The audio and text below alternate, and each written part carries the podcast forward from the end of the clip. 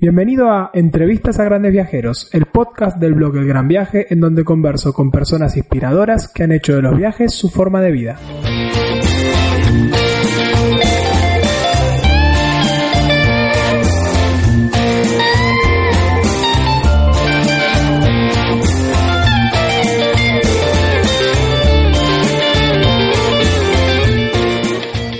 Y Aldana están juntos hace más de 17 años y a partir del 2009 decidieron cambiar su vida para dedicarse la mayor parte de su tiempo a lo que más aman. Viajar, conocer, compartir, escribir y sacar fotos, siempre llevando la magia en el camino, lo que le da el nombre a su blog de viajes. Desde el 2013 se sumó un integrante al equipo, Tayel, que tiene su propia columna en el blog. Con él ya no son dos, sino que se han convertido en una familia viajera. Pero no te voy a contar mucho más de ellos porque me gustaría que te quedes escuchando para conocerlos mejor. En este momento, Dino, Aldana y Tayel se encuentran en su casa en Buenos Aires. Acá quien les habla está en Vilcabamba, al sur de Ecuador. Eh, gracias a las bondades de Internet, por supuesto, estamos teniendo esta charla con ellos remotamente. Cuando anduve por Buenos Aires no la pudimos hacer personalmente porque, bueno, cosas de la vida y los viajes, pero bueno, eh, ya hace un montón que les había contado que quería entrevistarlos, que quería que, que ustedes escuchen su historia, que es súper interesante. Y bueno, ellos son la primera familia viajera con la que vamos a estar conversando en esta primera tanda de, de charlas viajeras, así que espero que, que, les guste mucho. Entonces sería, para quienes no los conocen, bueno, nos gustaría que, que, que cuenten por qué su blog y este proyecto de vida de viaje se, se llama Magia en el Camino. Bueno, hola, hola Mariano, hola a todos, muchas gracias por, bueno, por la entrevista. Muchas gracias y... a ustedes y es verdad, no nos pudimos, no pudimos coincidir acá en Buenos Aires, pero bueno, como dijiste, Internet facilita estas cosas. eh, bueno, más que en el camino, en realidad empezó como creo que, que empiezan muchas cosas, ¿no? Como, como un sueño, como jugarse por algo que queríamos hacer hace mucho tiempo, eh, la necesidad de cambiar un poco lo que veníamos haciendo y después se transformó en muchísimas cosas más. Nosotros siempre decimos que que es un blog de viajes, que es un proyecto social, que es una forma de intentar vivir, que, bueno, y ahora es como, sí, es nuestra manera de, de vivir ahora, podríamos decir. Eh, más que en el camino empezó cuando un día eh, estábamos, bueno, un día no, durante varios tiempos, varios días Dino venía como bastante bajoneado por la realidad que, que estaba pasando lo tendría que contar en realidad, pero estoy contando yo. Se va intercalando, que fluya, que fluya. Sí. ¿Qué más hablo? Eh, nada, y un de, de, él es ingeniero en sistemas, ingeniero en sistemas, y, y, y que venía como quejándose, y yo siempre digo que la queja por la queja misma no sirve para nada, que uno quejándose es mala onda, malas energías, y que tiene que por eso que no le gusta. Entonces un día le dije, bueno, va, me quiero escuchar más, eh, hagámoslo. Vos siempre quisiste cumplir este sueño de, de, viajar sin fecha de retorno, estás cansado de lo que estás haciendo, bueno, hagámoslo. Y cuando nos decidimos hacerlo, obviamente no sabíamos cómo íbamos a, a financiarnos durante el viaje. Entonces, porque cuando uno sabe que se va por un tipo determinado, ya sabe cuánto puede gastar, sabe cuánto tiene, pero cuando te vas sin retorno, es como difícil hacer los cálculos, claro. entonces sí había que generar dinero en el camino. Y, y, él me dice, bueno, hagámoslo con la magia. Y yo me empecé a reír, porque claro, la magia como un hobby. O sea, él, los lunes, los lunes era un día que no se podía levantar. Entonces él se ponía los domingos a la noche un partido de fútbol y los lunes a la noche la clase de magia, como un sándwich, como una, un aliciente, bueno, me levanto el lunes porque a la noche tengo magia. Para darle, eh, para darle energía a la semana. Claro, era, era bueno, uno de nuestros objetivos con, con esto de vivir así un poco es no tener lunes, ¿no? Que, que uno pueda decidir en realidad cuándo es domingo, cuándo es lunes, cuándo es martes y poder hacer lo que, lo que tenga ganas en cualquier momento. Eh, bueno, entonces, eh, cuando me empezó a decir que nos íbamos a, a financiar con la magia, yo me empecé a reír porque claro, él hacía magia a la mamá y tenía, y le temblaba toda la mano. Entonces digo, ¿cómo vamos a vivir de eso? Entonces, bueno, eh, empezamos, nos animamos, en realidad se animó él porque él fue el que creció como mago durante el viaje y la magia pasó a ser una herramienta de financiamiento, cambiábamos noches de hotel por shows de magia, pasábamos la gorra. Esto fue mucho en Asia. En Asia nos resultó muy fácil hacer esto de, los shows en los hoteles, en los hostels.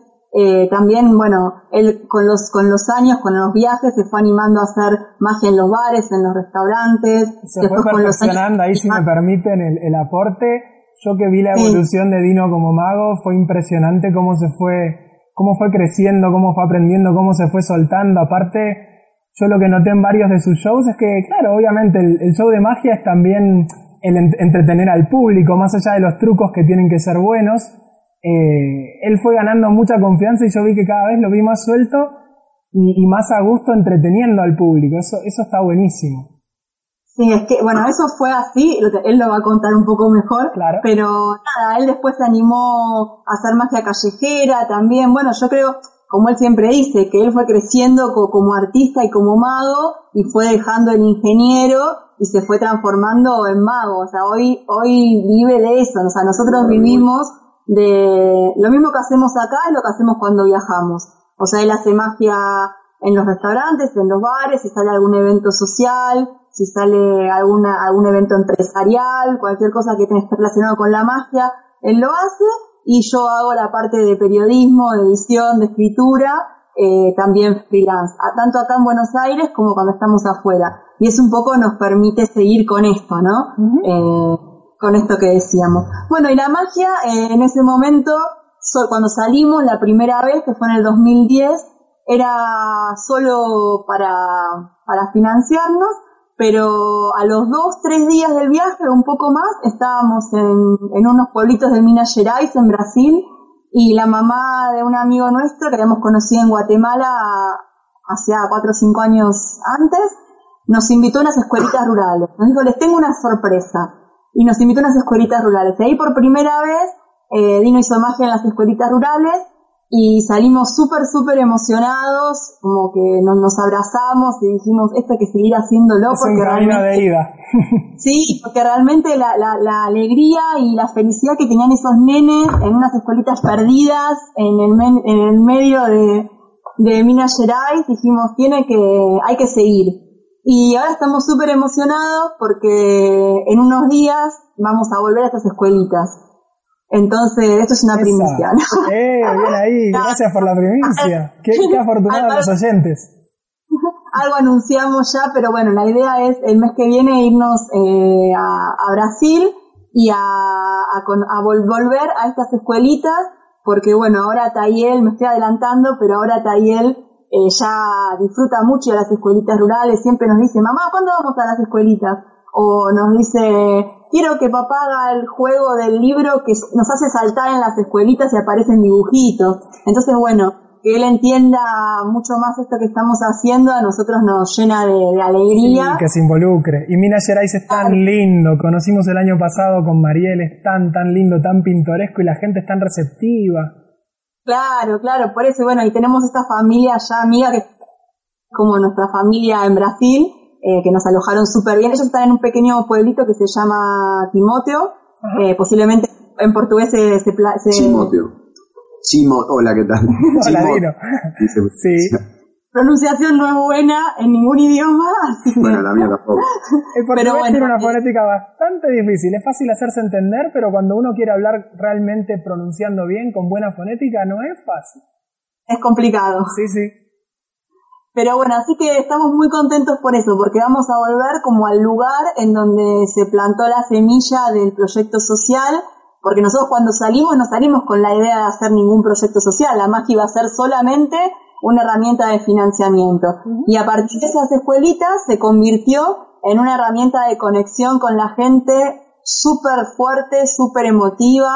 Eh, entonces, bueno, a partir de ese momento es que el proyecto empezó a tomar como más más eh, solidez, ¿no?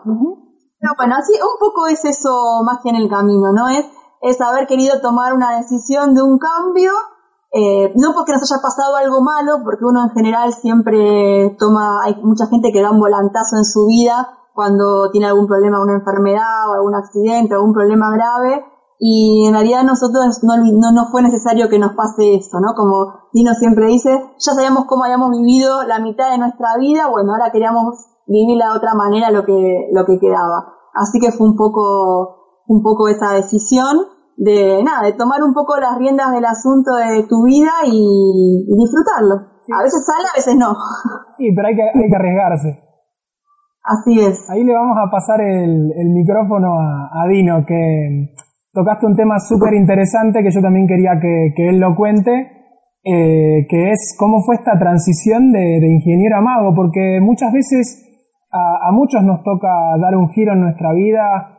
Eh, en cada persona es distinto, ¿no? Puede ser más, menos brusco, más, o sea, gradual o no tanto, pero ese tipo de, decisiones son las que muchas personas tal vez lo tienen ahí latente, hay algo dentro suyo que les dice que no están siendo felices haciendo lo que hacen y sin embargo se lo quedan y se lo quedan toda la vida preguntándose qué hubiera pasado si. Y esas son las cosas que también me, me gusta profundizar en estas charlas porque muchos de los que están escuchando pueden tener un sueño ahí latente y no se animan a dar ese paso y, Dino se animó y yo sé que a ustedes les cambió la vida y que ahora son súper felices con lo que hacen.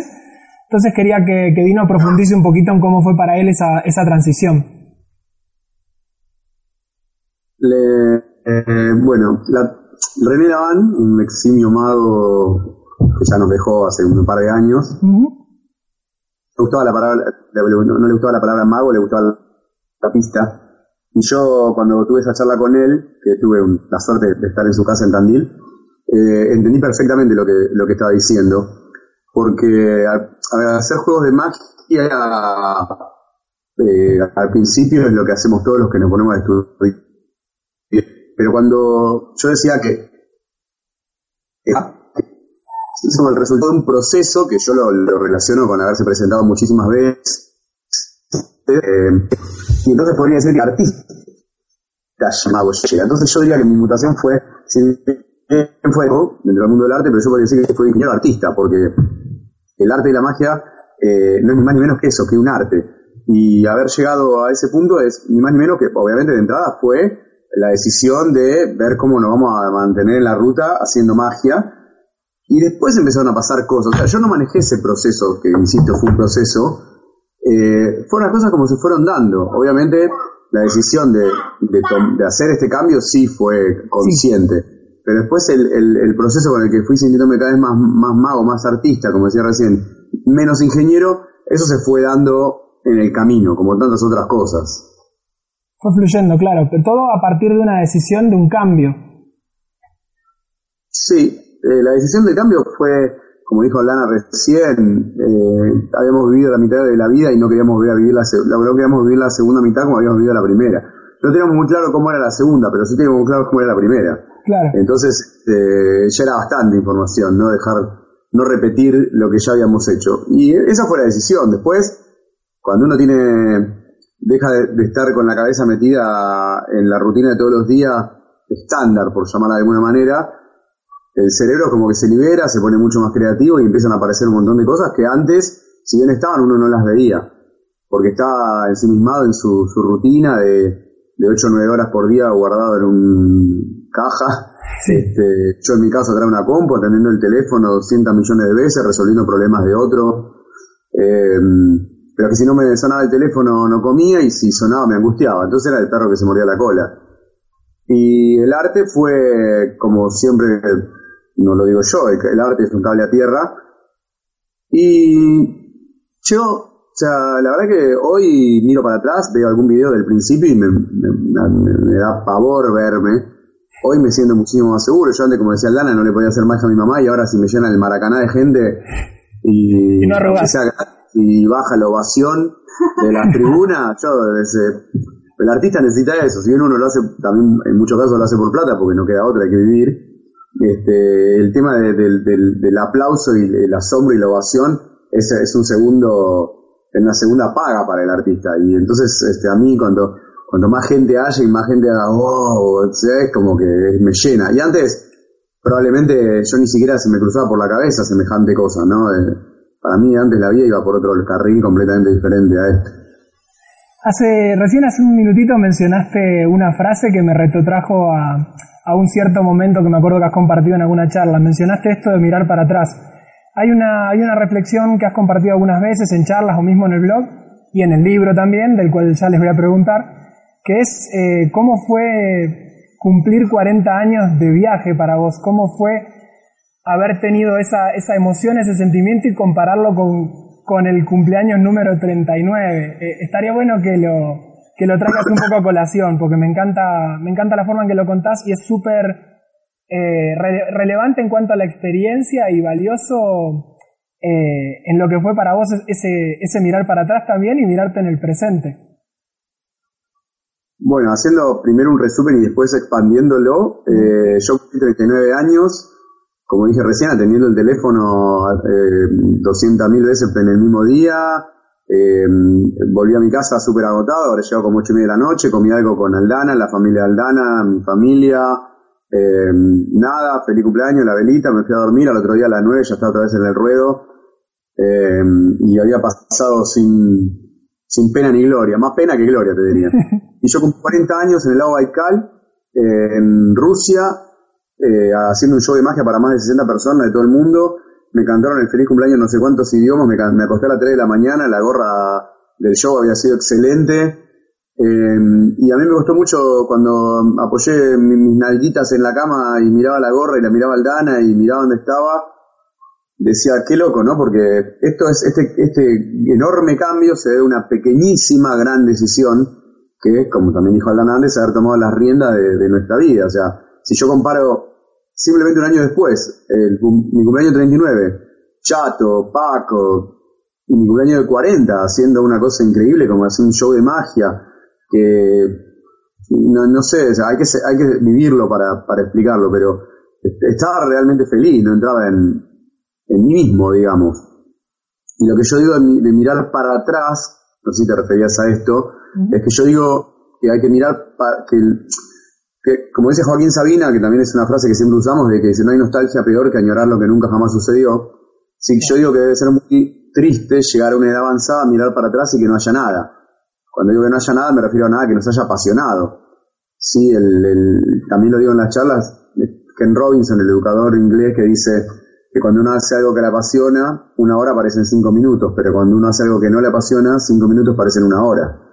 Entonces, lo que, cuando Joaquín Sabina dice esto de la nostalgia, de, añorar lo que nunca jamás sucedió, digo, bueno, ¿a qué se refería? ¿no? A, mirar para atrás y que haya algo, haber hecho algo en la vida que nos haya apasionado, que nos haya llenado, no transcurrir permanentemente todos los días iguales por, por miedo al fracaso a que no funcione. También siempre decimos que hay que intentarlo aunque fracase, pero quedarse con la duda es, eh, lo peor. Digamos, hay, una frase, hay una frase que yo también acuñé de alguna manera, me la apropié por decirle de alguna manera que, que, dice que el día que lleguemos al día de, nuestro entierro, digamos, los minutos antes, digamos, de morir, nos vamos a arrepentir realmente por sobre todas las cosas de todo aquello que sentimos que queríamos hacer y no nos animamos a hacer. En todo ese que hubiera pasado, sí, dicen algunas, hay quien cree, yo esta frase la tomé de Wayne Dyer, pero como que eso es probablemente de las cosas que más nos arrepintamos en la vida. Sí, el, conozco el libro, un libro del autor de ese. El, espera, acá me decir algo, espera. No, no, que lo, lo, que lo que decían antes, que mm, en eso de intentarlo también obviamente que hay que tener en cuenta que no siempre es fácil, que, que muchas veces se, se presentan, bueno, como todos, ¿no? O sea, como, como en cualquier tipo de vida que uno elija, hay días que sentís que todo te sale bien, hay días que sentís que todo te sale mal, hay días que no tenés ganas de hacer un montón de cosas, hay días que tenés todas las pilas puestas, pero bueno, lo importante cuando uno decide hacer algo de manera independiente o por, así por su cuenta y, llevarlo adelante en todo el proceso, bueno, es como no bajar los brazos. O sea, a, nosotros nos pasa a veces en el día a día, ¿no? Que uno también a veces se plantea eh, y, y tomé bien la decisión y hice bien en, en hacer esto y obviamente que lo miramos a taller y nos miramos todo el tiempo que podemos estar con él y disfrutar y la calidad que le podemos dar en todas las cosas que compartimos, obviamente no nos arrepentimos para nada, pero también es un esfuerzo, o sea, no, está bueno también decir esto, ¿no? Que no todo es tomar la decisión y listo, que muchas veces atrás de, de todo lo que uno hace hay mucho esfuerzo y hay días que, que, no están buenos como, como si te hubieras quedado en, en tu vida anterior, digamos. Sí, Sí, es también tener ese norte y saber que, o al menos sentir que eso es lo que uno quiere y, e ir dando los pasos y saber que van a venir algunos golpes, que van a venir Momentos de alegría, momentos duros, pero yo creo que es eso, ¿no? Como que ustedes también, como nos ha pasado a nosotros, a Mariel y a mí en este viaje que, vida de viaje que encaramos, que si uno tiene claro que realmente eso es lo que quiere, las cosas van saliendo y como contaban también hace un ratito, como que todo va fluyendo. Pero claro, es duro, no es todo color de rosas, también está bueno contar eso. Sí, pero la vida de quién es color de rosa es la pregunta del millón, ¿no? Claro, de nadie, tal cual. Por eso. Igual yo también defiendo una cosa que es, eh, hay una frase bastante, no por cursi deja de ser piola. No por cursi deja de ser piola, que dice que la vida es eso que pasa mientras haces planes para el futuro, ¿no? Yo el otro día, hace dos fines de semana atrás, hicimos un, un show de magia solidario, un montón de magos acá, porque acá en Argentina, bueno, escuchen, se inundó unas, un par de ciudades grandes, una de ellas es Comodoro Rivadavia en la Patagonia, realmente un desastre, muchos evacuados. Entonces acá un mago amigo organizó un show solidario que se hizo a las 4, a las 6, a las 8 de la noche un domingo, con cuatro magos por, por, por, show, digamos, fueron shows. Y en mi show un mago que abrió, fuimos cuatro, él abrió eh, la, la hora mía, digamos, cómo llamarlo, el, lapso mío, no sé. Sí, como telonero. no, no, fue el primero que se presentó. Ah, está bien. Y de 46 años, tiene la misma edad que yo. En realidad me voy a rectificar, tenía la misma edad que yo, porque eso fue un domingo y el martes falleció. Le agarró un paro cardíaco en su casa y falleció. Eh, con esto, ¿qué quiere decir? no Que nadie tiene la vaca atada. Entonces, eh, nunca sabés qué va a pasar mañana, nunca sabés qué va a pasar cuando termine esta charla, nunca sabés nada. Entonces, si uno espera para que se den las condiciones para, no sé, eh, comprarse un auto o irse de viaje o tener un hijo o mudarse o lo que fuera, eh, las condiciones nunca van a estar dadas. Y mientras va pasando la vida, ¿no? Eh, yo también en la charla tengo una cosa que yo decía, cada viernes, cuando yo en mi vida anterior decía, tengo un compañero de trabajo que decía, chao pato, buen fin de, chao pato, buen, chao Patricio, ¿no? Chao pato, buen fin de, chao. Y un día me hizo mucho ruido esto, y decía, pero ¿cuántos chao pato, buen fin de van? ¿Y qué está pasando entre chao pato y chao pato? Y lo peor de todo es que no pasaba nada entre chao pato y chao pato. La vida se me estaba yendo como agua entre los dedos, porque los fines de semana se hacían semanas, las semanas se hacían meses, los meses se hacían años, y mientras que, ¿qué pasaba? ¿Dónde iba? Entonces también es eso, ¿no? Uno se cree eterno hasta que se da cuenta que no es eterno. Y realmente que, te, que, hacerte esa pregunta 10 minutos antes de morir, eh, y es de poco inteligente, digamos. Para mí hay que hacer esa pregunta cuando gozamos de salud y, y, nos podemos desplazar y, y, tenemos las condiciones mínimas como para... Y aparte también que no, ni siquiera nosotros somos conscientes del potencial que tenemos, cada uno, ¿no? Digo, eh, pero porque nunca lo ponemos a prueba, y mucho menos en una vida más rutinaria, porque no te hace falta ponerlo a prueba, porque la zona de confort. Claro. La zona de confort. bueno, está bueno poner a prueba el potencial de cada uno y no esperar hasta los últimos 10 minutos. igual también eh, a mí siempre me gusta aclarar que, que no todo el mundo que está en una rutina o en su zona de confort está disconforme, ¿no?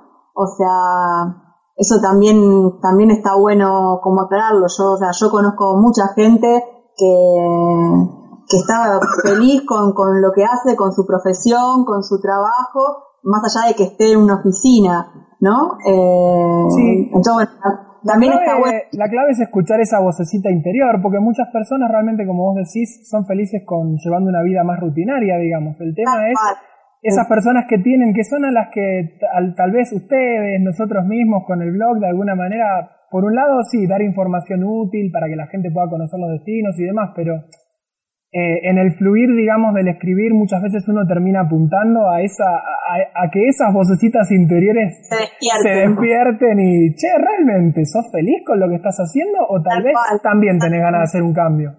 No, pero seguro, está buena la aclaración que hiciste.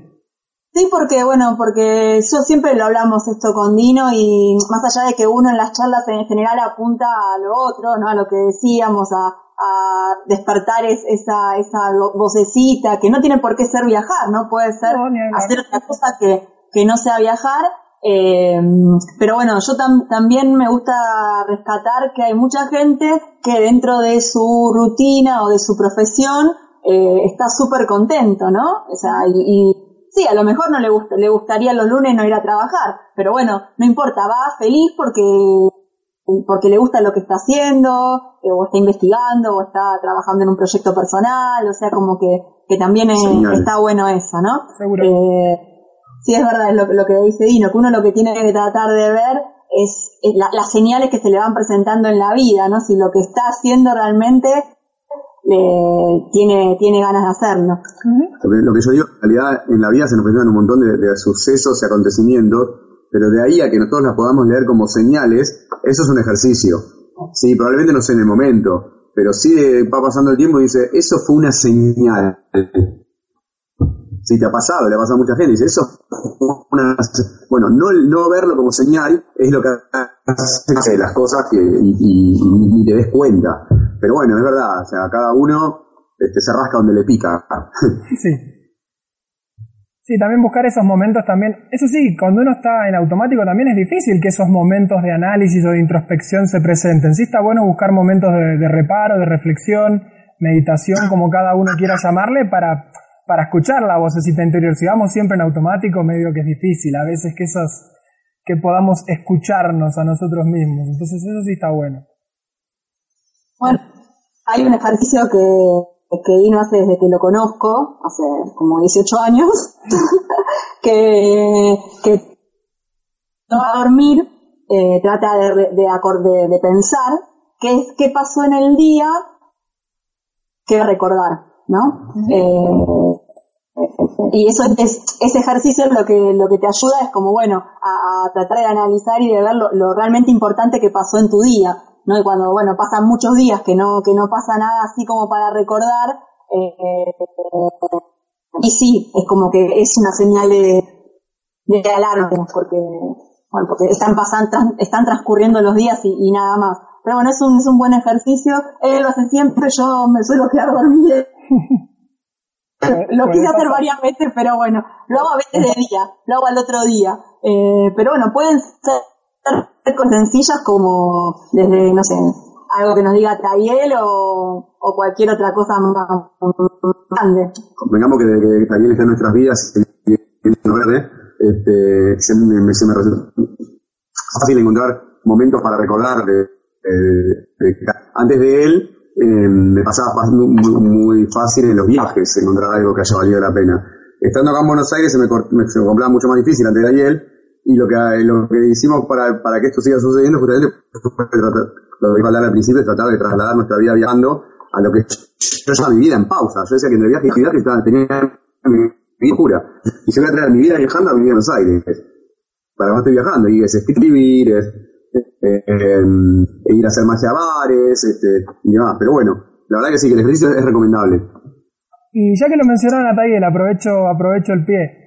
Em, bueno, ahí se lo escuchó de fondo, en algún momento hay una pequeña pista para la audiencia, igual probablemente algunos que estén escuchando los conozcan y quieran saber un poquito más de ustedes, otros probablemente no, no los conozcan todavía y ahora les hemos dado un buen pie para, para que lo sigan, para que lo busquen en su blog, eventualmente para que para que también puedan adquirir el libro, para saber más de ustedes, que el libro a mí me gustó mucho. Pero bueno, quería aprovechar aquí para que cuenten un poquito sobre Tayel, cuándo llegó y sobre todo una parte interesante que a muchas familias que, pueden estar escuchando eh, les resultaría súper útil es ver un poco cómo, cómo cambió su dinámica de viaje con, con la llegada de Tayel, cómo cambió su vida, ¿no? El viaje es una parte de su vida, obviamente. Mm. Bueno, Tayel llegó en diciembre de 2013 eh, es un, una hermosura, mamá babosa.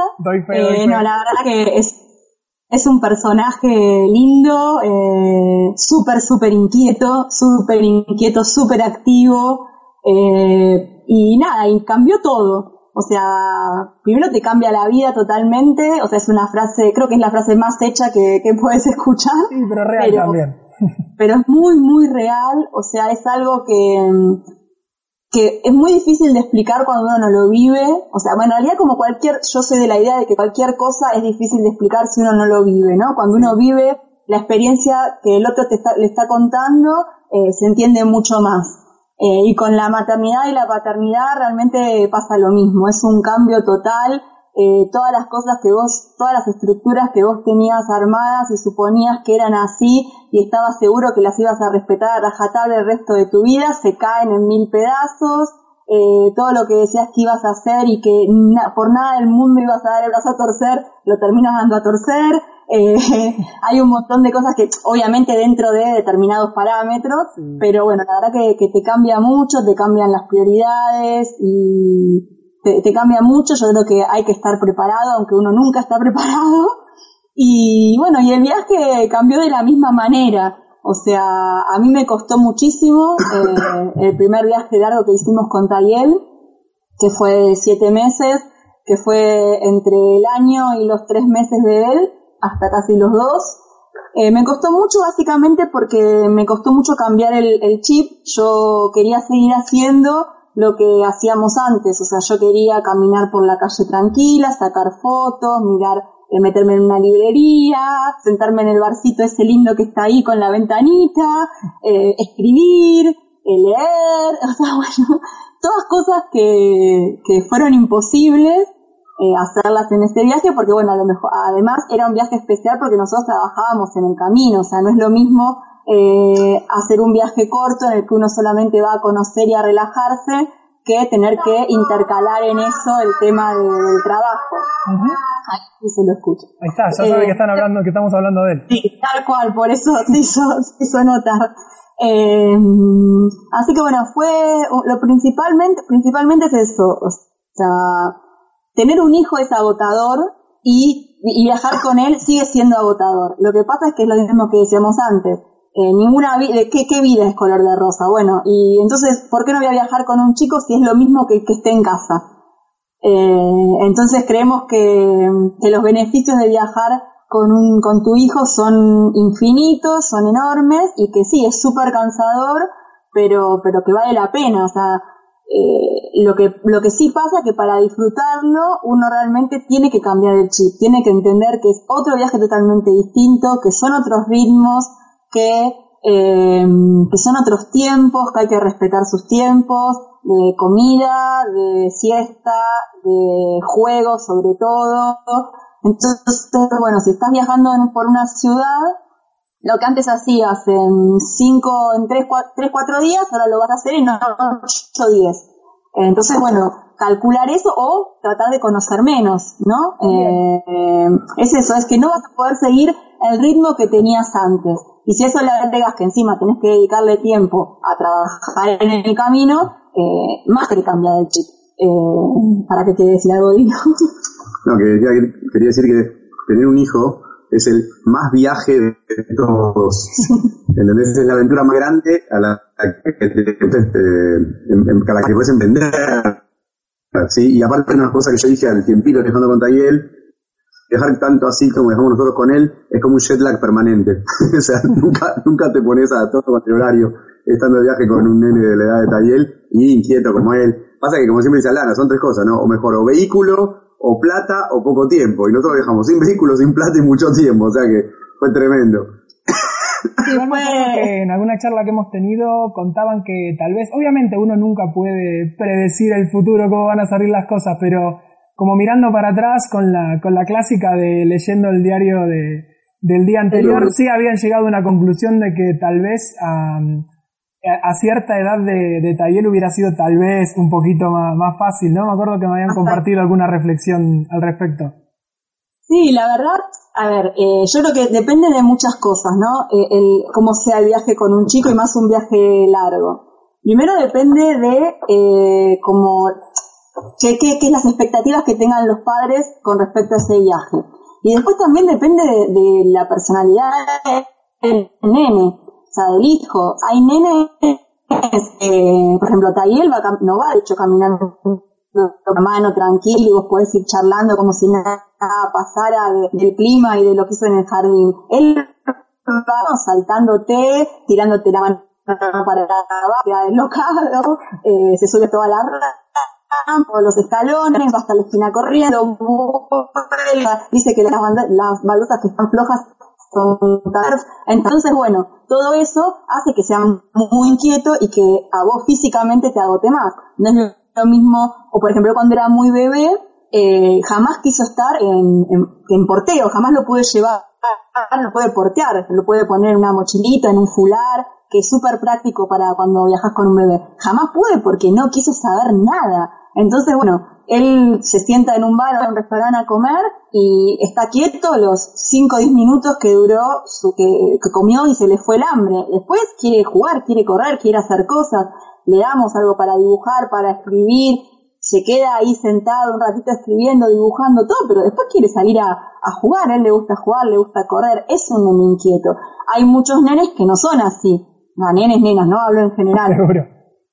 Que se quedan, que se quedan sentados eh, tomando un café con los papás, o que van de la van por la calle tranquilos. Entonces, bueno, todo eso también hace que el tipo de, de o sea, la personalidad del nene, también es súper social, le va por la calle y le pregunta a la gente, ¿cuál es tu nombre? ¿Cómo te llamas? ¿Cómo estás? Así ¿Qué es, comiendo? ¿Qué ¿qué estás estás comiendo? ¿Qué estás tomando? Claro, así es que es amigo de todos los vecinos del barrio, el kiosquero le regala revistas, el de la panadería le regala media facturas, masitas, o sea, se compró, eh, el del supermercado le regala hue- huevitos de chocolate, o sea, como que bueno, también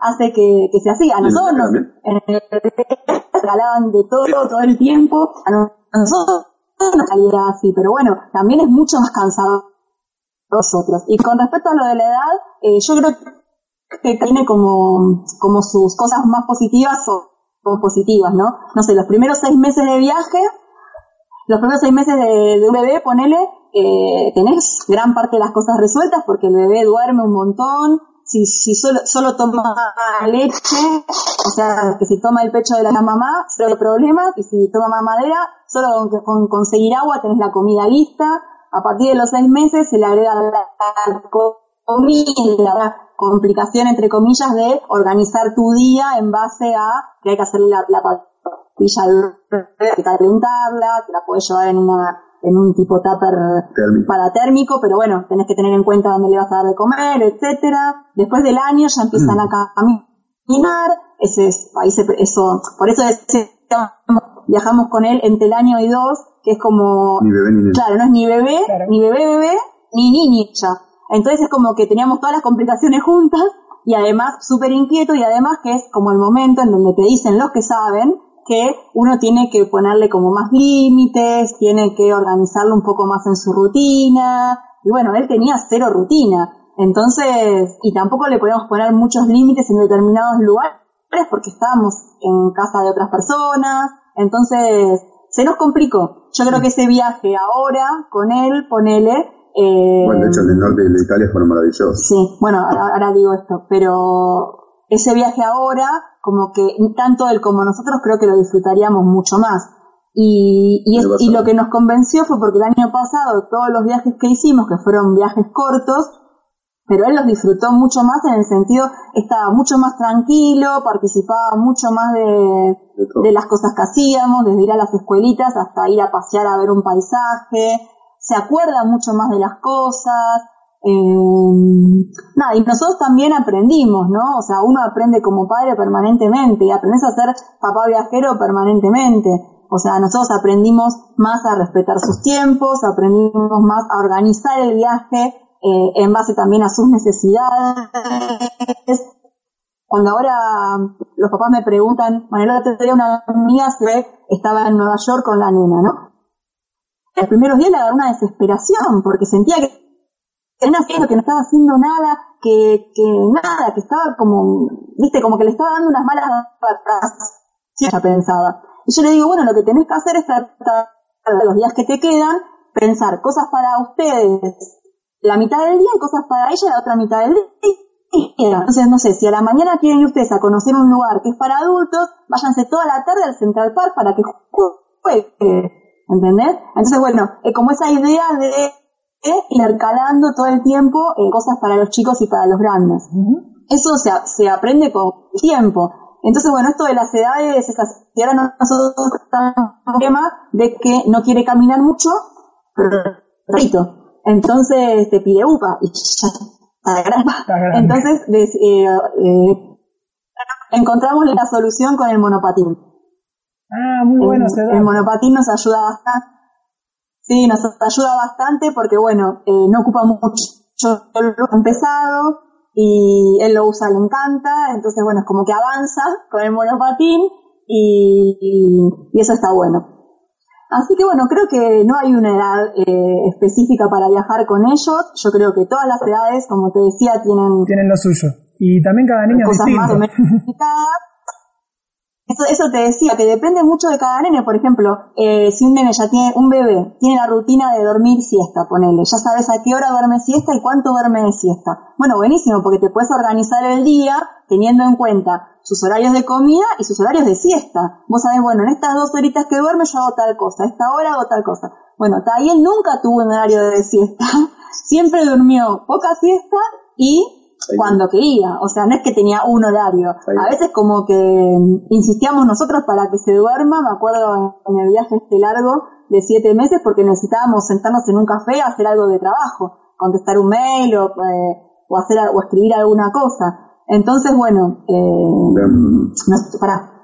Y también un cambio grande, cuando yo viajaba con Aldana, masqueaba dos noches, viajaba una. Con Tayel masqueaba dos noches, eh, perdón, con Aldana masqueaba dos noches, viajaba una semana.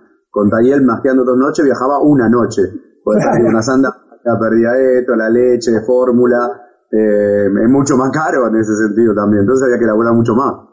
Y antes de los dos años no pagan pasaje, ahora ya paga pasaje, ahora ya paga, paga cama en los hoteles. Claro. Ahora ya es casi un nene. No, pero bueno, yo siempre recomiendo que es hermoso viajar a cualquier edad. Eh, y también un poco, creo que si los padres ya de por sí les gusta viajar, No, lo, que hay que controlar son las ansiedades. Porque eh, muchas veces uno está ansioso, uno quiere ir a este lado, no sé, nosotros ahora ten- tenemos muchas ganas de hacer muchas cosas que, que a lo mejor preferimos esperar un poco, eh, preferimos decidir hacer viajes más cortos, eh, pero bueno, sabemos que vamos a hacer en cualquier momento algún viaje largo también con él, porque él ya está como muy metido en lo que son los viajes, él ve, ve un mapa dice el mundo de mamá, papá y Tayel. Repetimos cuando dice así. Eh, pero bueno, la verdad que, que, que todo sirve, todo, Él se va involucrando en la magia, en los viajes y ayuda un montón. Sí, se va involucrando un montón en, en todo, la verdad. Nosotros cuando tenemos un viaje tratamos de, de antes de salir le mostramos, le mostramos eh, los mapas, le contamos dónde vamos a ir. Ahora que ya está un poquito más grande, por ejemplo, ahora que nos vamos a Río, el otro día vimos la película Río, que son dibujitos animados con él. Eh, eh, bueno, tratamos de a poquito ir haciendo cosas que él puede hacer. Yo me imagino que cuanto más grande sea, más vamos a poder compartir en ese sentido, ¿no?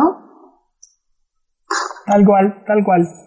Sí, eso va, va a ir cambiando y va a seguir evolucionando a medida que pase el tiempo, pero está buenísimo que ustedes ya desde pequeño lo hayan ido involucrando. Obvio, es natural también, es, es lo que les apasiona y es la vida que eligieron y la vida que aman, entonces seguro que se ha dado muy natural, pero a medida que él se va involucrando yo calculo que hace todo un poquito más fácil también. Sí, algunas cosas son más fáciles y otras un poco más difíciles. claro, tal cual. Eh, y también empieza a, alguna cosa que me olvidé, que además de que cuando empiezan a caminar, empiezan a ya decir lo que les gusta, los que no, empiezan a hacer más caprichos, más berrinches, más todo eso, también empiezan a opinar. que no es un dato menor. Y lo hacen Eh, públicamente y seguro que los ponen incómodos más de una vez, ¿no?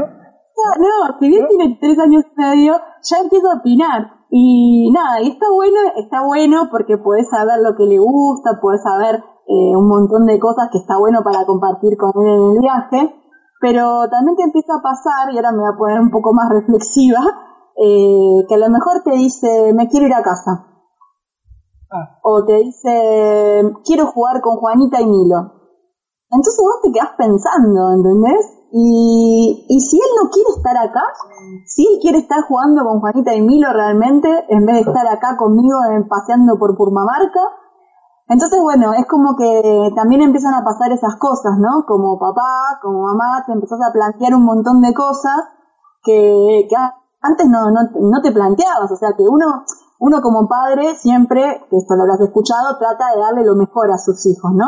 Pero lo mejor es de nuestra perspectiva. Ah, no, hablar. O sea, yo siempre me planteo realmente qué es lo que a él lo hace feliz. Obviamente sé que a él lo hace feliz estar con nosotros y, y donde estemos nosotros, él va a estar feliz y nos lo vive diciendo, eh, nos vive abrazando, quiere que nos abracemos los tres, que nos demos besos, o sea, él tiene mucho amor y mucha contención en ese sentido. Pero más allá de eso, yo muchas veces me pregunto esto, ¿no? De, bueno, a él le encanta viajar, le encanta subir un avión, eh, leemos un montón de libros de, de otros concursos de otros lugares, le incentivamos un montón a que conozca otras cosas, pero, pero también de repente estás paseando y él está haciendo algo que a lo mejor lo aburre y bueno, y él quiere estar jugando con sus amigos. Entonces, también te lleva a pensar, a reflexionar y a pensar un montón de cosas, que bueno, si nos podemos hablar de eso, podemos estar cinco horas más, así que ahora no viene, no viene al caso. Bueno, en el doc hay algunas cosas que yo escribí al respecto, pero, pero sí, se empieza también a sumar eso, ¿no? Él va creciendo, y ya no es el bebé que uno decide todo sobre, sobre un bebé, sino que primero la empieza a, decidir él, en ese sentido. Pero, pero bueno. Está bueno. Eh, voy a hacer como un pequeño flashback. Vamos a, a, dejar a, a, Tayel ahí, ahí en segundo plano, digamos, esperemos que, que no se ofenda. No, porque hablamos de, de, Dino hace un ratito, un poco, bueno, ya quienes no los conocían ya saben que, que Dino era ingeniero, Perdón, es ingeniero, es ingeniero graduado, solamente que él decidió no ejercer de esa manera, dedicarse a otra cosa. Eh, hablamos un poquito de, vos, Aldana. Em, básicamente, quien haya entrado al blog sabe que, que amás los mapas. No sé si todos sabrán cuál, es tu profesión. Eh, me gustaría que cuentes un poco cuál es tu profesión. Está muy relacionada con los mapas, muy relacionados con los viajes. Y, bueno, también lo que quería que, que cuentes es cómo fue que, digamos, la profesión que elegiste terminó enriqueciéndose tanto con los viajes y de alguna manera te lo, te lo habías puesto como un horizonte o, fue viniendo solito, de la mano, fluyendo. Me gustaría que cuentes un poquito de, de eso. Dale. Bueno, yo estudié primero geografía social en la, en la UBA, en la Universidad de Buenos Aires, eh, eh, básicamente la geografía social me voy a poner un poco acá, no, pero lo que estudia es, a mí me encantaba conocer y que por eso me decidí estudiarlo, eh, por qué lo que nosotros vemos se para frente a, una, a un paisaje, un paisaje urbano, un paisaje rural, un, un paisaje, lo que sea, modificado. Y eso que vos estás viendo, lo construyó, se construyó socialmente a por un montón de variables que confluyen para que eso ahora esté así. Entonces la geografía social, social estudia todas esas variables que llegan a hacer, a formar ese espacio que vos estás mirando, espacio geográfico, ¿no? Eh, así resumido. Entonces, no sé, la Argentina hoy, eh, la población en la provincia de Buenos Aires, porque hubo un montón de hechos económicos, políticos, sociales, culturales, que hicieron que fuera así, ¿no? Entonces, la geografía estudia eso. Y a mí me encantaba entender por qué las sociedades eran como, como, como son, por qué son como mm. son, por qué los no son. Entonces, eh, me, me, encantaba conocer eso. La profesora de geografía nos mostraba imágenes de otras ciudades, de otras culturas, y, y nos explicaba o trataba de explicar el porqué de eso que estábamos viendo. Entonces dije, bueno, yo quiero estudiar esto, siempre me gusta y, y, eso pensé que me iba a ayudar a entender un poco más el mundo que, quería conocer. Y, estudié esa carrera en la UBA, eh, no me dediqué a la parte de profesora, eh, di solamente clases un año y evidentemente no era lo mío. Eh, yo cada uno con determinadas virtudes, el mío no fue, la mía no fue dar clases, eh, así que bueno, me empecé a editar y a escribir libros, eh, textos escolares de ciencias sociales, ¿no? Para las, editoriales, los libros con los que estudian los chicos en la primaria y en la secundaria. y, los viajes eh, me, me, ayudaron muchísimo porque como que pude ver en vivo y en directo toda la teoría de la universidad, por decirlo de una manera. Yo siempre digo que siempre tengo ganas de escribir en el blog, pero nunca los tiempos de, lo, de, ser padres son diferentes y, y, no me da hora para hacerlo, pero algún día lo voy a hacer, que yo digo que está, está bueno que la gente viaje con ojos de geógrafo, ¿no? Quejar con ojos de geógrafo es tratar de ver más allá de lo que se ve, ¿no? A llegar a una ciudad. Bueno, ¿y cómo está organizada la ciudad y por qué está así, qué estructura, cómo son los medios de transporte? Nada, un poco más. y, eso está bueno. Voy a, voy a escribir eh, una, como consuelo te digo, yo sin ser padre, la vida no alcanza para plasmar en el blog todo lo que uno quiere igual. Yo no soy padre y me pasa lo mismo. nunca alcanza el tiempo para escribir todo lo que uno quiere ahí en el blog.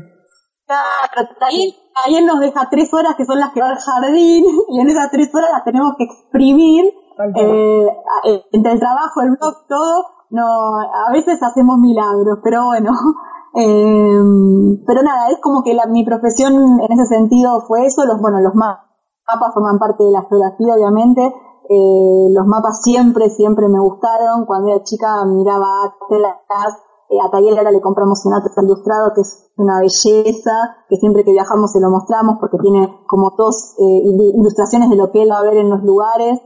Eh, me acuerdo que había un diccionario eh, rojo gigante que estaba en todas las casas que de cuando yo era chica, o sea, hace como 40 años, ah, que estaba lleno de banderitas. Hay, gente que vendía las enciclopedias a domicilio. Bueno, no, sé, esto era el, sí, era, puede ser. rojo muy, muy grande, que le decían el pequeño Larousse ilustrado, ¿no era? Bueno, no sé, la cosa es que lo tenían todo el mundo en ese momento, no existía internet, y la, tanto la tapa como, con la, como la contratapa estaban llenas, llenas de banderitas en la parte de adentro. Y a mí me encantaba mirar las banderitas, adivinar de qué país eran y buscarlos en el mapa. Eh, los mapas como que tienen, ahí está tienen algo, algo especial y los más lindos creo que son los que se usan en los viajes, que después están todos marcados y doblados y esos son los más lindos y los que guardo de recuerdo. Bueno, y mi segunda carrera Ah, perdón que te interrumpa. Después, eh, bueno, para los que estén escuchando, abajo de donde vamos a poner el, audio para descargar, eh, hablando de mapas, hay un artículo que a mí me encantó que, escribieron que tiene que ver con tu amor por los mapas y contás un poco todos estos mapas que, guardás y demás. Eh, bueno, todas las cositas que, vayan contando, después vamos a poner abajo todos los, los artículos del blog que estén relacionados para los que quieran profundizar un poquitito más, que, el tiempo no da para hablar de todo lo que uno quisiera, obviamente. No, buenísimo. Bueno, y después eh, la segunda carrera fue periodismo, eh, un poco volviendo a lo que decíamos antes, cuando yo cumplí 30 años, eh, yo siempre quise estudiar periodismo desde chica, cuando estaba en el secundario, además de geografía, me gustaba mucho el periodismo y en ese momento no, no había, o sea, no había, ahora tampoco creo, no, hay, no había periodismo en la UBA, había ciencias de la comunicación, hice el CBC para Ciencias de la Comunicación y cuando terminé el CBC y dije, pero yo no quiero estudiar Ciencias de la Comunicación, yo quería estudiar periodismo. Ciencias de la Comunicación es como más, un poco más, es más abarcativo que el periodismo. y, entonces, eh, ahí fue que me, me pasé geografía y cuando tenía 30 años dije, no, yo voy a estudiar periodismo porque, porque no quiero tener 60, 70 años y arrepentirme de no haberlo hecho un poco con esta idea que hablábamos antes. Y bueno, así fue que hice un esfuerzo bastante importante porque mm, en ese momento, eh, cuando yo terminé el secundario, no me podía pagar un, terciario para, para, ir a estudiar periodismo. Entonces, a los 30 años sí podía, eh, tenía mi trabajo en la editorial, entonces decidí pagármelo y hacer eh, la carrera. Y fueron tres años y yo iba todos los días a la editorial, salía de la editorial, me iba a cursar hasta las 11 de la noche, volví a las 12 de la noche a casa, me acuerdo que vino, me iba a buscar a, a la parada del colectivo, tenía la comida ya lista, todo, y al otro día de vuelta a la editorial. Y así fueron tres años, eh, la verdad que fue un, un esfuerzo importante, tanto mío como de Dino, porque bueno, me bancó un montón, pero yo sentía que lo, que lo quería hacer y lo que lo tenía que hacer y que era el momento. Este, uno es como que también siente que las cosas se, se llega el momento, llega, a veces llegan los momentos en ese sentido, ¿no? y, bueno, lo, lo hice y fue mi segunda carrera y obviamente también me sirvió y yo lo que siento ahora es como que puedo lograr como un mix de todo, ¿no? De la geografía, del periodismo y de la edición, que también trabajé como 20 años como editora, entonces bueno, ahora hago eso, pero de manera freelance. O sea, desde el 2010, que fue el corte este que tuvimos con las oficinas, por decirlo de alguna manera, que, lo hago de manera freelance. Excelente, sí, o sea que de alguna manera, si bien tomaste todo lo que aprendiste, lo fuiste adaptando para el estilo de vida que, que ahora están llevando y que era el que soñaron y el que le dieron forma en ese momento, ¿no? Claro, y lo, y lo fui adaptando también a lo, a lo que son los viajes, ¿no? O sea, yo ahora no hago periodismo cultural o periodismo social o periodismo político, hago periodismo de viajes. Entonces, bueno, también en, cuando, cuando escribo algún capítulo para las editoriales, siempre trato de, trato de meter el tema de lo que vi en otros países, de contar historias de personas que conocí en otros países o de organizaciones que fui conociendo. Entonces, bueno, los libros, hoy por hoy los libros escolares tienen eh, nada que ver con los que yo usé cuando, cuando era chica, tienen como son mucho más cercanos a la realidad del mundo y plantean un montón de problemáticas mundiales que, que hoy por hoy nos afectan a todos y se tratan en los colegios, por lo menos se tratan en los libros, después el docente en el colegio eh, los trata de, de, una manera u otra. Pero bueno, el tema ahora está en los libros y está bueno, y a mí como autora o como editora eh, puedo poner un montón de cosas que fui viviendo en los viajes, ¿no? Entonces también eso a mí me gusta porque es como claro, de enriquecer y de devolver un poco lo, todo lo que, lo que fui viviendo, ¿no? Ahora si, si me permiten nos vamos a tomar un avión y nos vamos a ir a África, porque han viajado muchísimo, de hecho los que quieran saber más de ustedes obviamente van a, van a buscar en su blog, los que quieran van a, van a ver cómo, cómo conseguir el libro, pero bueno, no podemos terminar la charla sin hacer un pequeño viajecito. Eh, y me gustaría que cuenten, antes de decir cuál es el destino al que vamos a, llegar, eh, me gustaría que cuenten que cada vez que, que, lo he escuchado en charlas de ustedes y demás me encantó, eh, ¿dónde sintieron que la magia fue más real? realmente, valga la redundancia, ¿no? claramente en África. Nosotros cuando fuimos a África íbamos con la idea de, de, de, nuestro proyecto simplemente llevar la parte de magia sin dar ninguna charla por una cuestión obvia del lenguaje. Eh, pero la verdad que nunca nos imaginamos que iba a tener la, la no la repercusión, sino la, la respuesta, es decir, la respuesta de la gente que tenía, yo siempre digo que la, en África la magia es magia. Porque primero de que se pare un cara pálida como yo adelante de, todos ellos a que no saben ni para qué y de repente a aparecer o desaparecer pañuelitos, pelotitas y cosas así y que de repente iban asombrándose cada vez más. Eh, el Chacaldana me tira letra, pero había sido otra cosa antes. Eh, nosotros, con, digamos, sin, sin saber realmente que esto iba a suceder. Fuimos a... Eh, yo siempre quise conocer África, entonces bueno, le voy a llevar a África de regalo lo que yo hago, porque para mí ya es un regalo ir a África. Entonces, este, lo que nos pasaba cuando nos presentamos era que no solo no, no había visto nunca, sino que ni siquiera sabía lo que era. En África la magia tiene una connotación diferente a la que estamos acostumbrados de este lado. Y entonces lo que pasaba era que lo que normalmente un tiempo de reacción pueden ser eh, en cinco segundos eh, la reacción, o un poco más, terminó, eh, de se produce el efecto mágico hasta que, hasta que se calman. En, la mayoría de lugares de África duraba muchísimo más. Eran gritos, golpes a las paredes, saltos, agarrándose la cabeza, pero muy histriónico todo, pero también muy natural, no era que fingían. Entonces un show de 20 minutos en una escuelita eh, duraba, un show de 20 duraba 40, porque le dejábamos que fluya eso, porque decíamos, bueno, ¿cuándo van a volver a verlo?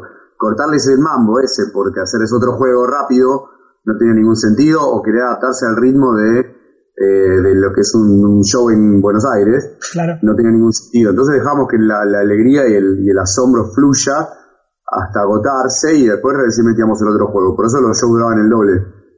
Y después, bueno, nos empezamos a presentar hasta, incluso hasta en una iglesia sincrética, en, en un lugar llamado Macías, en Mozambique. Después estuvimos en una escuela rural, en una, en una lugar llamada Milibangalala, que son como 30 kilómetros por la, por la playa virgen en, en el sur de Mozambique también.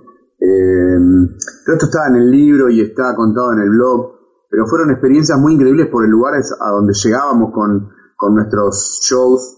Eh, realmente era, era digno de, de verse. A mí siempre me, me, me, decían, o me dicen todavía, que la persona que estudia magia pierde la magia y en realidad la magia la recuperamos cuando vemos la cara de la gente al, eh, que, se genera al ver lo que nosotros hacemos. Y, aparte yo tengo la suerte de que viajo con Aldana, que saca muy buenas fotos, y aparte tenía el show en la cabeza, con lo cual ella se tenía marcadas a las personas muy expresivas y cuando venía el momento yo no tenía ni que mirarme y los acribillaba fotos, entonces sacaba unos gestos y unas caras únicas. Uy, hay un video que grabaron ustedes que está fabuloso, también los tenemos que compartir ahí al, pie de la, de la entrada en la que vamos a compartir esta charla. Eh, ese video es fabuloso también para que la gente pueda llevarse un pantallazo de cómo era. Sí, es un video de reacciones en África, justamente de lo que estamos hablando. Y bueno, lo que me pasaba a mí era que yo recuperaba la magia cuando veía las fotos que sacó Aldana. Al principio, como decíamos al principio también de la charla, yo no, no me sentía muy mago, muy artista, entonces estaba muy más, mucho más pendiente de que los juegos salgan bien. Y yo no era, no era permeable a lo que estaba pasando en el público, y después con el sucesivo correr de los shows, sí empecé a ponerme mucho más permeable y empecé a ver y observar un montón de cosas, pero es verdad que eh, seguís concentrado en lo que estás haciendo y si bien ves, escuchás y demás, no, estás atento a todo lo que sucede en el público y por más que uno trata. Y Aldana lograba sacar esas fotos que cuando yo veía esa, la cara. este, así que el, mago recupera la magia cuando hace magia. así que África, tu respuesta es África. Sí, claro que sí. Yo ya la sabía en realidad, pero bueno, quería, quería darle un poquito de suspenso. Hablando de magia y de África, hay otra magia que, que se produjo en África que para este mago que estaba hablando recién, que es haber desvirtualizado, por decirlo de alguna manera, con esos animales del Discovery Channel que conocía solo a través de la, de la pantalla de la tele. Eso también tuvo algo mágico, ¿no? Bueno, Discovery Channel era futurología cuando sucedía esto que te decía. Yo veía eh, La aventura del hombre o ni siquiera me acuerdo cómo se llamaban los programas que daban el domingo al mediodía. O... Cierto. Hay uno que era 360, creo que se llamaba Todo para ver. Ese es más nuevo, ¿no? Yo tengo 46. Entonces, este, no, yo te digo, yo tenía 8 o 9 años, televisión blanco y negro y se veía eh, Dactari. eh, la serie, ahora no sé, es Breaking Bad, pero siempre era Dactari.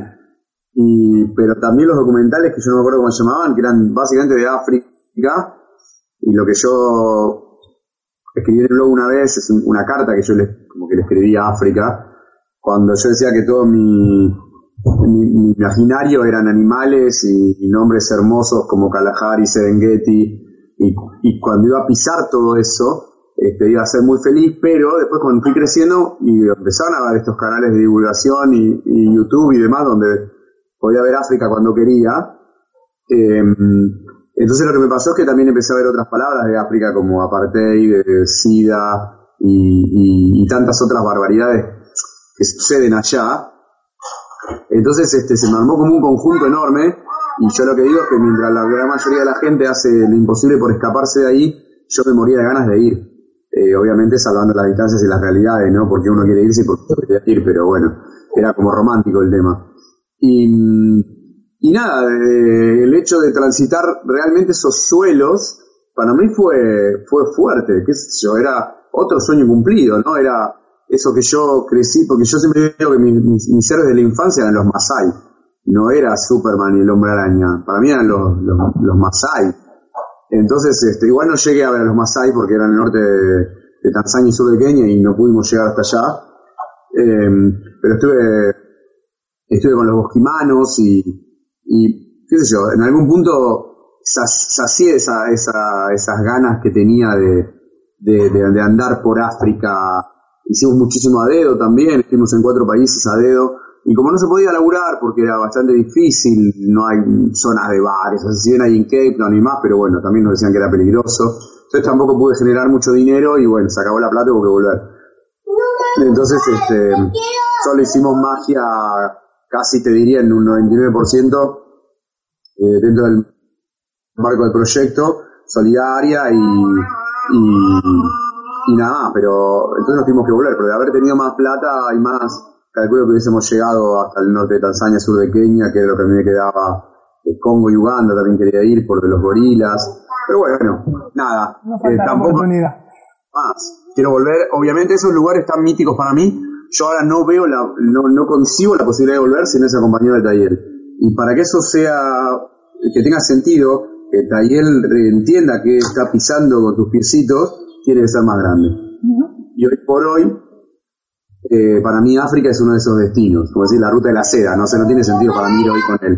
Me parece que hay que hacer viajes más, más este, de, destinos típicos para, para viajar con familia y chicos, y no este tipo de viajes así como mandarte a, hacer eh, estas aventuras a campo traviesa como, como hacíamos con Aldana.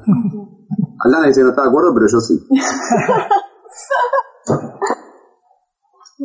No, no, digo, o sea, yo digo, no, no es que no estoy de acuerdo, pero digo que, que tampoco tiene que ser para ir a África tan grande. No, no es tan grande. Ah.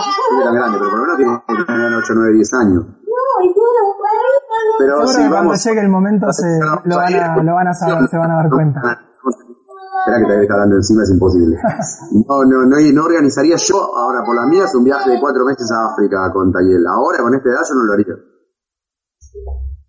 Seguro, pero no, como le decía también, en el momento, cuando sea el momento seguro que, que se van a dar cuenta.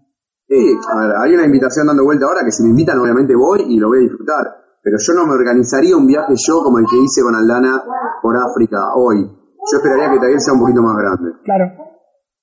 Sí, tiene sentido también, es cierto, porque para que entienda un poco el contexto y para que pueda recordarlo también, sí, va a necesitar un par de añitos más. Sí. Disfrutarlo va a disfrutar igual, pero bueno, para que, para que pueda absorberlo más, digamos. bueno, lo que, lo que les iba a preguntar y ya un poco llegando al final y, cerrando la charla, más que preguntar, quería que, cuenten un poquito acerca de su libro, porque lo, lo, fuimos, fuimos dando algunas pinceladas durante la charla, pero bueno, me gustaría que, que lo resuman en un par de, minutos. Eh, los que los estén conociendo ahora y que se interesen por su historia y, y por sus viajes, que, nos cuenten un poquito resumidamente, ¿no? ¿Qué viaje la gente puede hacer leyendo su libro, ¿no? Bueno, más que viajar es, eh, es un compendio de vivencias alrededor del mundo, muchas viajando a dedo, muchas en transporte público, muchas durmiendo en, gente, en casa de gente que está en las antípodas culturales. Está dividido eh, por continente, digamos. Hay vivencias por África, por Asia, por Europa y por América del Sur. Eh, cuenta mucho de África, eh, esos cuatro países de África, cuenta un viaje de Venezuela a Cadedo, cuenta un poco de Europa y gran parte de Asia. Em, también atraviesa el libro un poco mi, crisis existenciales esta de, mi mutación de ingeniera mago, de cómo fui sintiéndome más artista y menos mago, y menos, perdón, y menos ingeniero. Em, es básicamente un conjunto de vivencias que como nos digo cuando lo vendo, que, que, dar un empujoncito ahí por tu sueño, ¿no? Porque el libro es el resultado de, de haber tomado esta decisión que hablábamos hace, cuando empezó la charla. Entonces, eh, la gente que, yo siempre digo que la gente que se compra el libro y esté emocionalmente inestable la tiene que poner atrás un vídeo y en caso de emergencia rómpalo. Porque y se van. Este, que está con los pies, que, como decíamos antes, que no, se plantea nada, qué sé yo, lo, toma como algo anecdótico, que divertido y ya. Transita todas las emociones, te hace reír, te hace pensar, te hace emocionar. Em, es muy cercano también, porque está escrito por mí, por Aldana, no por Iván de Pineda. Para los que no lo conocen, es un periodista que viaja mucho, un modelo periodista que viaja mucho.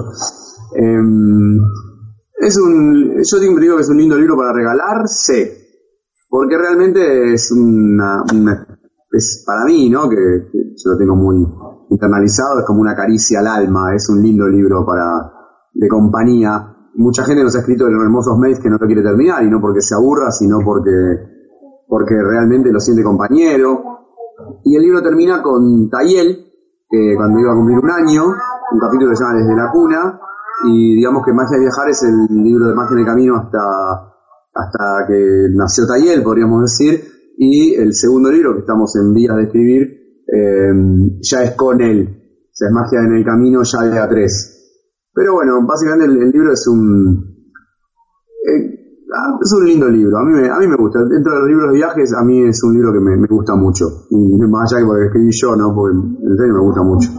Sí, yo doy fe, una de las cosas que más me gustó de cuando lo leí es esto, estos momentos que tiene, hay momentos que son de mucha alegría, hay algunos golpes así bien bajos, bien duros, que como ustedes dicen, en esos momentos de, de incertidumbre te pueden, esa, te pueden hacer cuestionarte un montón de cosas y por ahí darte como un golpecito bajo, como se dice, tiene momentos... Eso, eso me gustó muchísimo, tiene como altibajos pero bien llevados.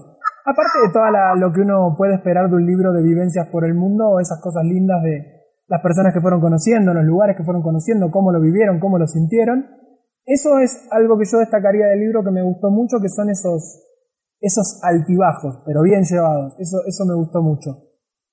Y bueno, ahí yo les iba a preguntar, como cierre siempre me gusta que preguntar, digamos, si hay algún proyecto ahí en camino, pero ya lo contaron, hay un siguiente libro ahí en, en, camino. ¿Algo más que quieran compartir? Eh, ¿Contarles algo a la audiencia? Sí, el, bueno, el segundo libro viene más lento, por, por razones obvias, que tienen un solo nombre.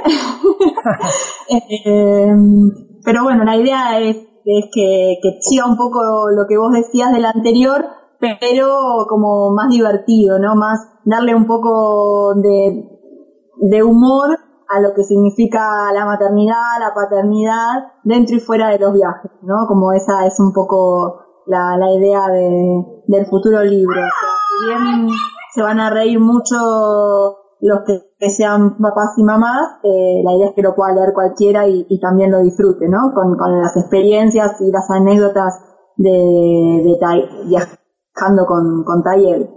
Y en cuanto a los viajes, bueno, ahora viene, la idea es este año seguir con, con viajes cortos. Ahora nos vamos el mes que viene a Brasil y, después la idea es hacer algunos viajes por acá por el país. Pero bueno, ¿saben? salvo que surja alguna otra o se concreta alguna, alguna invitación que ande dando vuelta y ya el año que viene no sabemos. Hay mucho, eh, pero ahí está bueno. Y la, la, idea a lo mejor es en el, en el verano irnos a Puerto Madryn todo el verano, estar allá como hacer temporada de magia en Puerto Madryn, eh, disfrutar un poco de la ciudad esa que, que nos gusta mucho en verano sobre todo. Bueno, a mí no le gusta todo el año, me gusta en verano. Y, bueno, por qué Madrid por la magia. Bueno, sí, por la magia porque este año que estuvimos unos 20 días, bueno, le fue muy bien a Dino en cuanto al trabajo porque, bueno, no hay muchos magos dando vueltas por ahí. Entonces, la idea es volver y poder hacer temporada, como se dice, la gente va a hacer temporada en la playa, nosotros vamos a hacer temporada en la playa, pero de Madrid. Está bueno, está bueno.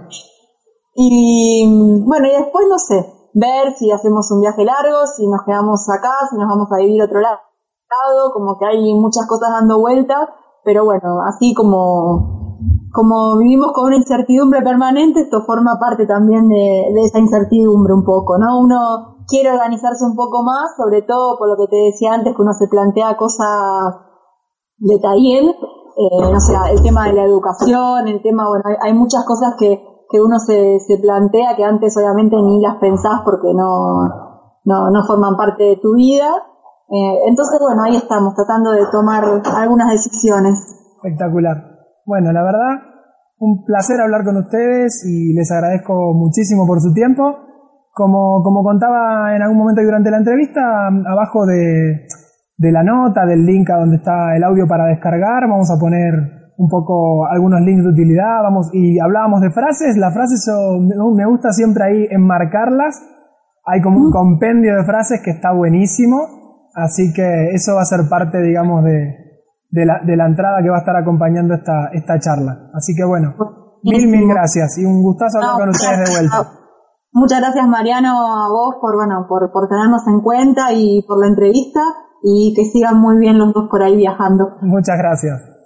Bueno, un placer enorme para mí también haber hablado y Tayel, este, que no se presentó. A ver, espera, Tayel, ¿querés gritar algo desde ahí?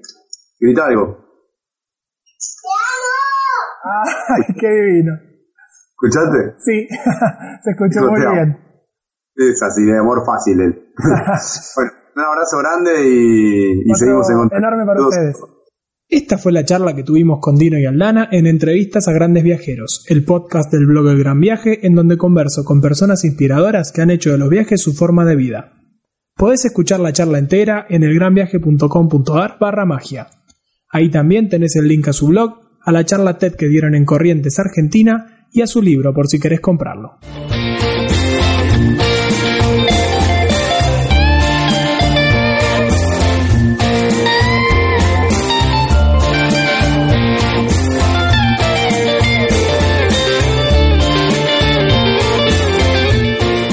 querés que te avise por correo cuando tenga nuevas entrevistas para compartirte, déjame tu nombre y correo en elgranviaje.com.ar barra suscribite. Te espero en el próximo episodio.